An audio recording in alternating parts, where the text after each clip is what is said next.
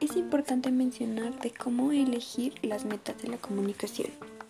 Hasta ahora usted ha aceptado como un turno casi todo lo que su hijo hace.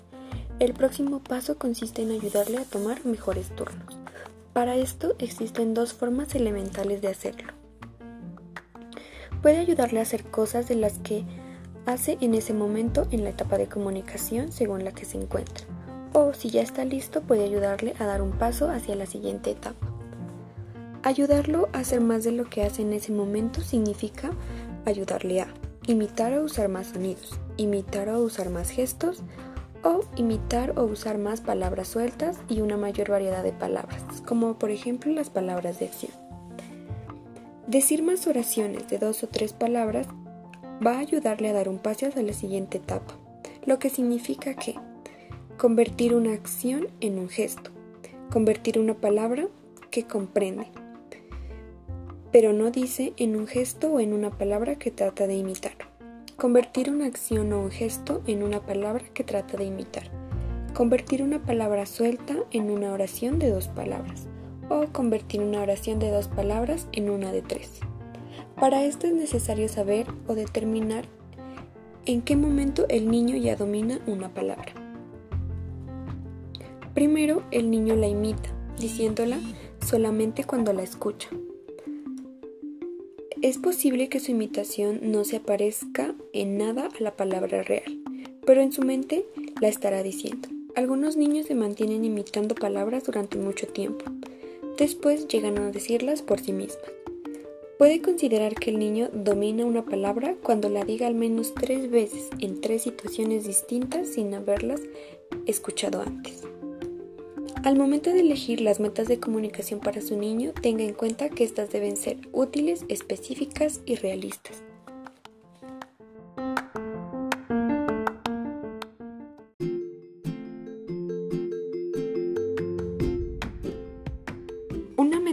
Significa que la meta de lo que su hijo debe decir o hacer para tomar el turno debe servir para facilitarle el pedir lo que necesita y expresar lo que realmente desea decir Asegúrese de elegir metas que permitan a su hijo decir lo que él desea expresar y no lo que usted piensa que debería decir.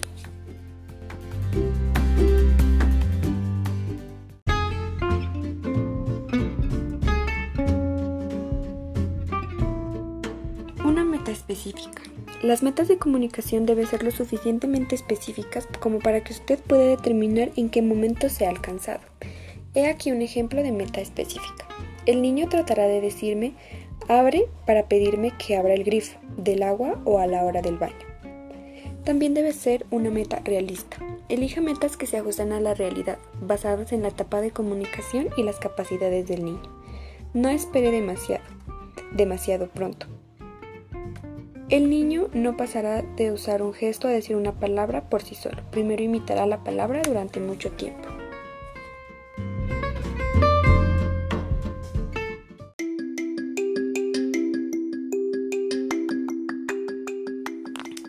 metas de comunicación que estén dentro de los límites del niño. Las metas de comunicación que estén en los límites del niño son aquellas que están basadas en lo que el niño con su ayuda está listo para decir o para tomar un turno. Por ejemplo, si él sabe decir unas pocas palabras, es poco realista esperar que combine palabras en oraciones de dos palabras. No obstante, debe ser capaz de aprender algunas palabras nuevas.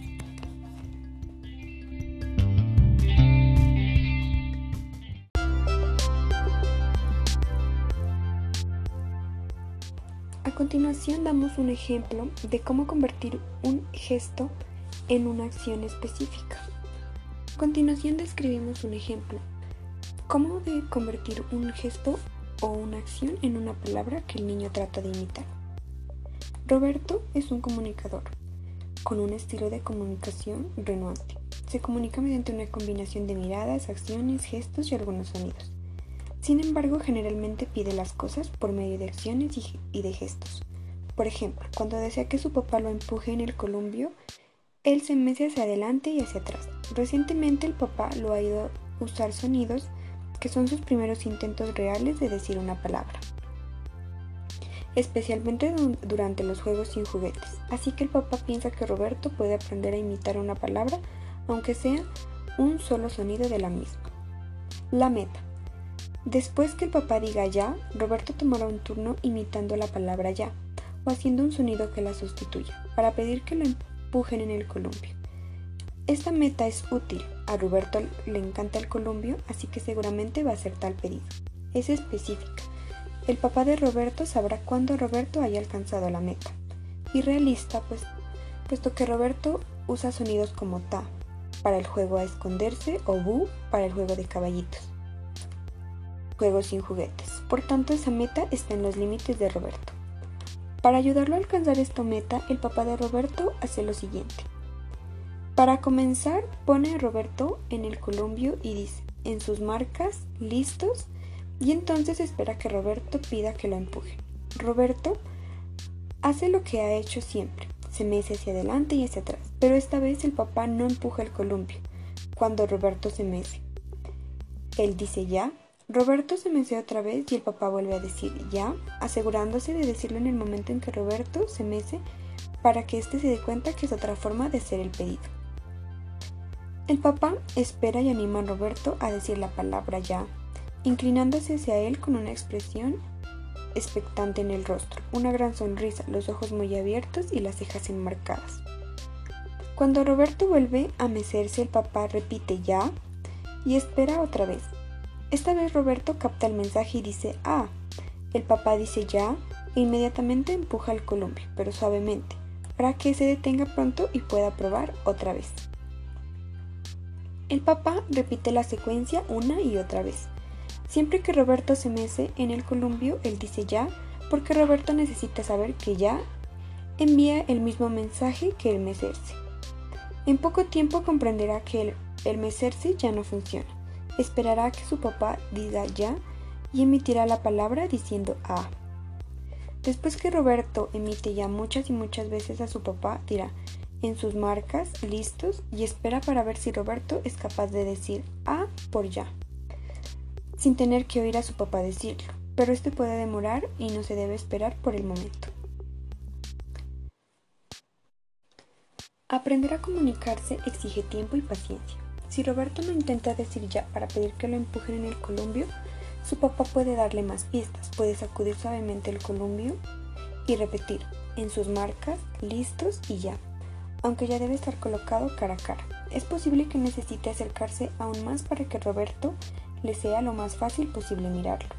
Si luego de algunas pistas adicionales Roberto todavía no tomara el turno, el papá debe seguir realizando la rutina y tratar de un nuevo en otro momento.